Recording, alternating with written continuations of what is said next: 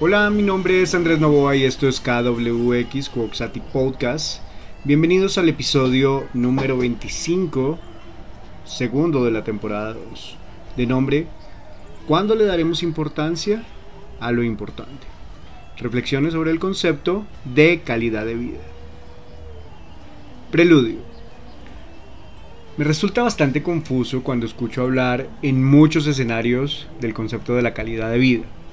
Y me resulta confuso porque siento que ese término al final de cuentas es como un invento discursivo y narrativo del sistema de consumo para hacernos pensar que debemos cumplir con una serie de pasos, de retos o tal vez niveles para la validación de lo que se considera calidad de vida. Nos pasamos la vida tratando de alcanzar objetos de deseo impuestos sea por la publicidad, la comunicación, el mundo del consumo que se basa en la acumulación, el aparentar, el mal llamado estatus y tal como lo planteó Pepe Mujica, lo voy a citar textualmente, abro comillas, porque cuando yo compro algo o tú, no lo compras con, plata, lo compras con el tiempo de vida que tuviste que gastar para tener esa plata. Pero con esta diferencia, la única cosa que no se puede comprar es la vida. La vida se gasta y es miserable gastar la vida para perder la libertad. Cierra comillas. Muy de la mano con esto que dice Mujica, al final de cuentas, yo me hago varias preguntas. Por ejemplo, ¿qué es lo que entendemos por calidad de vida? ¿Realmente existe ese concepto? ¿Será diferente para todos? ¿Se debería intentar estandarizar para calcularla como uno de los tantos indicadores que, que, nos ponen en todo lado para tratar de medirnos lo que tenemos, lo que somos o la calidad de vida que realmente podemos aparentar? ¿Realmente le damos importancia a lo que es verdaderamente importante? Los invito a escuchar algunas reflexiones sobre aquello que han llamado calidad de vida. Puntos de fuga. Cuesta comprender en todos los sentidos ese concepto de calidad de vida. En toda su proporción es bien confuso. La calidad, la calidad de vida es algo que logramos si cumplimos con una serie de parámetros, a veces es una lectura del gobierno según algunos datos y cifras que, se presentan a través de una lectura de indicadores. ¿Será que realmente se puede medir la calidad de vida? Me pregunto. Calidad, en términos generales, se asocia tradicionalmente a, excelencia, a algo bueno, a algo que supuestamente está bien hecho, ¿no? En las empresas lo asocian con procesos y productos o servicios y hasta se generan algunas certificaciones que miden otras instituciones, que uno no sabe por qué tienen el derecho de medirlas, y, dan certificaciones por calidad. Al final todo termina siendo relacionado con cifras, con indicadores, con mediciones. Es algo estandarizado. Por otros, estandarizado por otros, que no sabemos si cuentan con esa calidad, entre comillas, para evaluarnos, para certificarnos o para premiarnos, ¿no? Las empresas se certifican en calidad, la calidad ISO, la calidad tal, la calidad en el proceso, la calidad de su productividad. Conceptos efímeros muy del sistema de consumo, ¿no? Al ser algo esto tan estandarizado, la calidad de vida al final de cuentas termina siendo un parámetro para cumplir y en muchas oportunidades realmente siento que coarta la creatividad, la espontaneidad y las ideas. Calidad de vida entonces estaría en oposición la creatividad, la innovación, la espontaneidad, el pensamiento, las ideas. Ahora bien, cuando asociamos la palabra calidad, calidad sola, a lo que es la vida, creo que termina siendo un más confuso. Por varias razones. La primera de ellas es porque vivimos en un mundo con 7 mil millones de personas donde todos somos diferentes. Cada vida es diferente. Cada persona cuenta con diferentes necesidades, diferentes objetivos, eh, diferentes razones, diferentes motivos para estar feliz, triste. Somos seres racionales y emocionales. Eh, y esa calidad no se podría medir como un indicador más. Si todos somos diferentes, no hay indicadores que nos digan tiene calidad o no tiene calidad. No sé, conozco millones de personas que supuestamente tienen todo en su vida, mucho dinero, eh, muchos objetos, mucha acumulación, muchos territorios, pero son realmente personas tristes, personas frustradas y conozco personas con muy pocas cosas que son muy felices. Entonces yo creo que no lo podemos medir de, la misma manera. No es un indicador, tal vez es la conjunción de todos los, de todos los indicadores tangibles e intangibles, espontáneos, emocionales, cotidianos, que permiten a una persona disfrutar su vida, estar tranquilo, no tener estrés, compartir con su familia, establecer objetivos que le permitan hacer lo que quiere y no lo que debe, ¿no? Esa contradicción entre el deber hacer y el querer hacer para hacer. Esto, al final de cuentas, es ser feliz en medio de todo el contexto y variables que nos presenta la vida. Al final, la calidad del indicador está relacionada con objetivos del sistema de consumo si trabaja, si produce dinero, si puede comprar objetos, si puede salir al restaurante, si tiene la capacidad de endeudamiento, si acumula, si consume, si gasta. Es posible que para muchas personas esa sea su percepción de vida, pero insisto que todo el mundo ve la vida tan diferente que no podemos colocarla en un mismo costal tratando de medir la calidad por un simple hecho de medir. Siguen siendo indicadores o siguen siendo estadísticas. Entonces tal vez sería mejor que en vez de calidad de vida habláramos de tranquilidad, de disfrute, con todo, ¿no? Con espacios con personas que uno quiere disfrutar, con hacer lo que uno quiere y le gusta hacer, con tener tiempo de calidad en las cosas que realmente son importantes. Piensen en la cantidad de personas que están frustradas con su propio trabajo, que se sienten tristes porque solo deben hacer lo que les toca, porque no hay más oportunidades, porque en el trabajo los jefes coartan directamente cualquier ala que puedan tener para hacer algo distinto, porque el sistema de consumo aprieta todos los días. Y por supuesto hay que pagar cuentas, hay que pagar transporte, hay que pagar gasolina, hay que comer, hay que hacer mercado, hay que pagar impuestos. Mucho hay que hacer, mucho hay, mucho hay, hay, hay. Y al final queda poco deseo se pasa la vida tratando de, llegar a fin de mes con algo de dignidad. Así nos maten en horas extras, en jefes pelotudos que no saben liderar, en empresas que se pasan por el fajo los derechos de los trabajadores, la poca comprensión que existe a nivel institucional y empresarial de la importancia de la salud física y mental de los trabajadores, de los temas emocionales, de las cosas realmente importantes, ¿no? Hay que cumplir porque al final hay un contrato. Hay que dedicarse exclusivamente a lo que dice el contrato. Desde un lado, ¿no? Porque si al jefe o a la empresa les da por abusar o les da por eh, colocar nuevas formas de, pedir trabajo, eh, se puede hacer, porque por ese lado no hay protección, ¿no? Por ejemplo, generar horarios infernales y entornos de trabajo bajo presión que terminan condicionando la vida. Ay, con los abogados y sus contratos, ¿no? Bueno, eso sería como otro episodio. Me recuerda a un capítulo de Los Simpson donde se preguntan, ¿te imaginas un mundo sin abogados? Y todos aparecen felices y tomados de la mano y cantando. Como lo digo, este es un pie para otro episodio que, que sería largo y completo. No, no quiero echarme de enemigos a los abogados, por supuesto.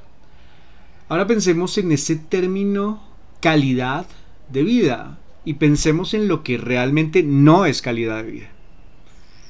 Aquí tengo algunas reflexiones. No es calidad de vida, por ejemplo, pasar horas enteras en un transporte público malo y costoso para llegar a un trabajo poco valorado y mal pago, y volver a montarse en un transporte público para volver a casa y pasar otras horas en él. No es calidad de vida que el sistema esté bombardeando constantemente con objetos de deseo y capacidad de endeudamiento para que las personas tengan que estar siempre atadas a esto. Una deuda siempre nos ata, ¿no? A futuro. Se compra el objeto y en un corto tiempo sale una nueva versión. Sé que es un tema de decisión personal, pero el sistema es maquiavélico, tiene muy pocas grietas, pero no les interesa lo que podamos pensar. No es calidad de, vida tener poco tiempo para compartir con la familia o con los amigos, o para hacer algo que nos gusta, o para no hacer absolutamente nada. A veces hay momentos donde no queremos hacer absolutamente nada, pero no tenemos tiempo para ello.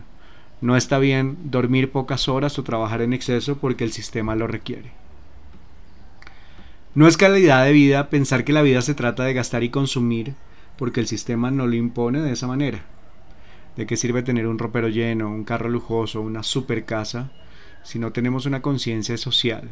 Si no entendemos que no somos personas solas en este mundo, que hay otros, y que nuestras acciones repercuten también en los demás, la validación del otro como un otro, ¿no? El sistema nos impuso un modelo narciso de individualidad extrema, donde solo importa lo que acumulo, lo que hago, lo que tengo, lo que consigo. No hay conciencia real del otro. No es calidad de vida la cultura de celador que nos han impuesto.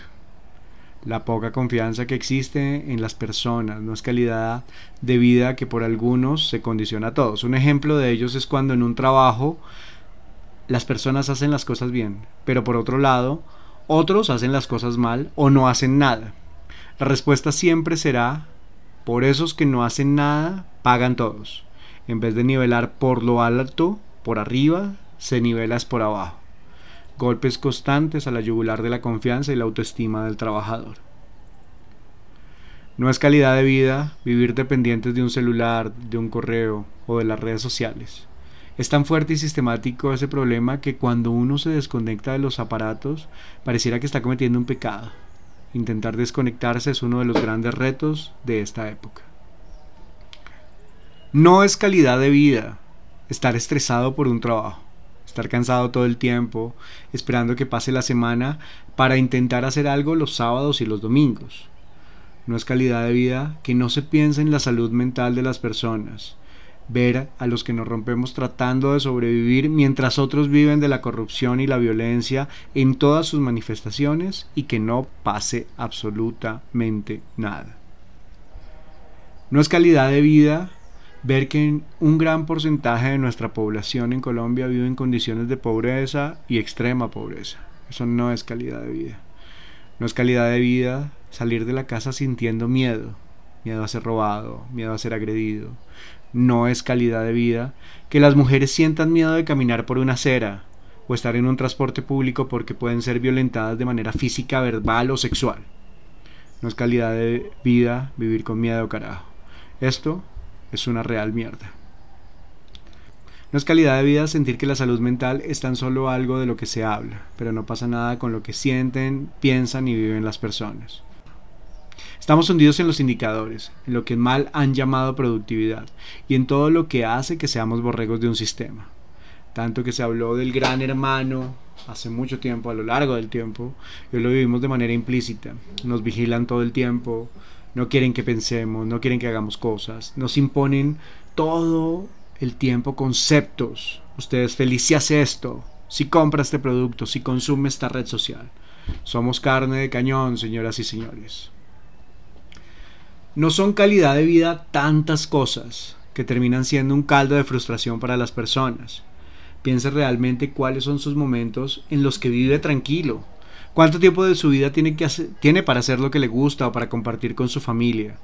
¿Cuántas veces puede sonreír sin estar pensando en un indicador o en un objetivo o en el trabajo o en el tiempo que está perdiendo? Porque también nos han dicho que perdemos tiempo. Qué loco. Ha intentado realizar su vida sin la vida que le impone el sistema con la publicidad, el cine, las series, la información, los medios, la institucionalidad. ¿Realmente existe la calidad de vida? Saliendo del deber ser, ¿qué quiere usted hacer para ser? ¿Qué es lo que verdaderamente lo hace feliz? ¿Qué lo hace estar tranquilo? ¿Le da importancia a lo que es verdaderamente importante? Vivir es más que consumir y gastar, que trabajar y fracasar. ¿Qué es lo que usted quiere de su vida? Reflexiones finales. Quiero contarles que, que la búsqueda de mi tranquilidad trascendió un poco cuando, cuando mi cuerpo explotó y cuando mi mente explotó. Mi cuerpo me lo estaba gritando y empecé a preocuparme por mi salud física y mental. No podía ni caminar. El estrés, la frustración, la presión constante por el trabajo me estaba llevando a tener una mala salud en todos los sentidos. No tenía una buena vida. Gracias a un amigo médico integrativo eh, de Medellín, comencé a entender eh, lo que era realmente importante en mi vida. Comencé a preocuparme por todo lo que hacía, por todo lo que me hacía mal. Replanteé eh, un poco mis prioridades, le di importancia a lo que era importante, replanteé hasta, hasta mi consumo, aprendí a comer de nuevo, cambié de hábitos y fui soltando de a pocos. No fue fácil porque cuando uno se acostumbra y tiene ciertos hábitos, pues es muy complejo eh, soltar. Qué difícil es soltar. Qué fuerte es soltar. Y empecé a soltar todo lo que me hacía mal, lo que no me aportaba, lo que realmente no me importaba. No es fácil, insisto, no es fácil. Así pude entender que lo que realmente quiero tiene muchísimas variables pero que éstas me permiten estar en una búsqueda constante. No tengo que tener tantas certezas y no tengo que tener como, como esa presión de, tener certezas. Eh, no sé, aprendí a soltar. Creo que es una de las cosas más importantes.